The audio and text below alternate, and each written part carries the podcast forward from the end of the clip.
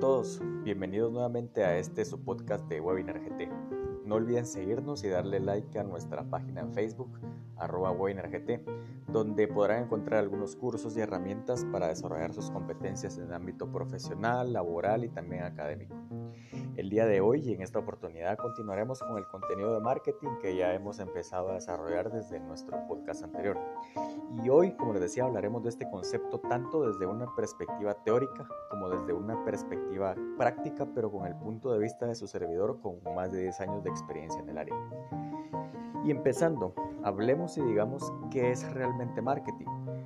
Vimos en el podcast anterior que no es ni publicidad, ni vender, ni promociones, pero realmente qué es. Pues basta con googlear o buscar en YouTube la palabra marketing para que aparezcan muchísimos resultados con muchísimas definiciones, unas parecidas entre ellas, otras no, unas más complejas que otras, en fin.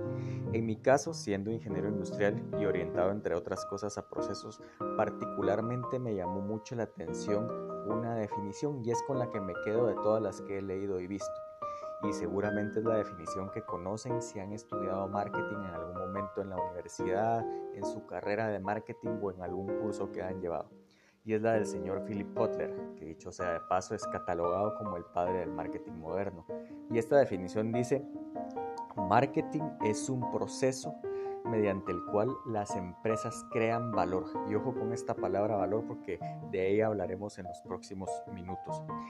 Entonces les decía que es un proceso en el cual o mediante el cual las empresas crean valor y establecen relaciones sólidas con sus clientes y consumidores para obtener a cambio el valor de estos. Obviamente al hablar, al hablar del valor de los clientes estamos hablando de obtener a cambio el pago o retribución de estos por nuestros productos o servicios. Si se dan cuenta, no hemos hablado de vender ni de productos, sino más bien una definición que está centrada en la creación de valor para los clientes y la obtención de este por parte de ellos, que era lo que les mencionaba, la obtención o la retribución del valor por nuestros productos o servicios. Y ahora bien, ¿qué es realmente valor? Háganse ustedes mismos la pregunta de qué se trata esto. El valor no necesariamente está ligado al precio en principio, sino más bien al beneficio percibido de un producto o servicio. Veamos el siguiente ejemplo. Pensemos en un producto como un seguro y puntualmente en un seguro de vida. Y ojo que pude haber hablado fácil de otro producto como un carro, una motocicleta o algún producto de consumo, pero quise hablar de esto porque es algo no tangible y creo que es más práctico para mostrarles el concepto de valor.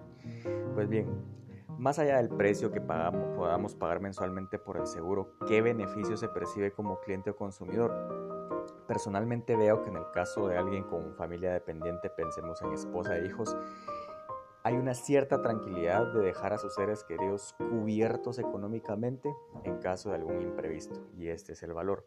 Pareciera muy lógico, pero por supuesto no todas las personas están aseguradas y muchas veces no por no tener capacidad de pago, sino porque esto se ve como un gasto o desembolso por algo que hoy no ven o no vemos.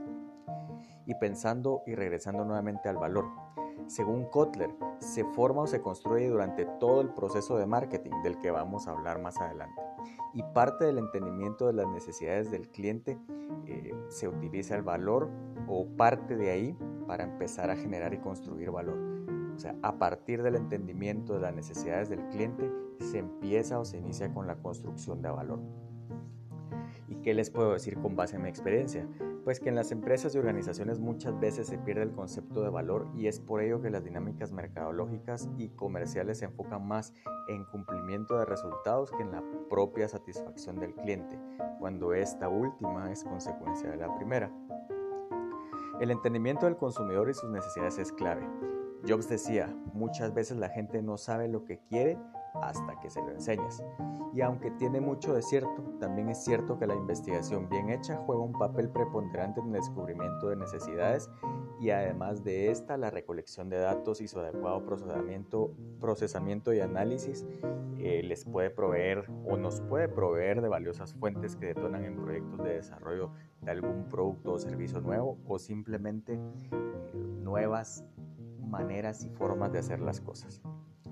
Bien amigos, es todo por el momento. En el siguiente podcast trataremos más contenido de este interesante tema y por favor no olviden seguirnos y darle like a nuestra página en Facebook arroba webinargt. Hasta la próxima.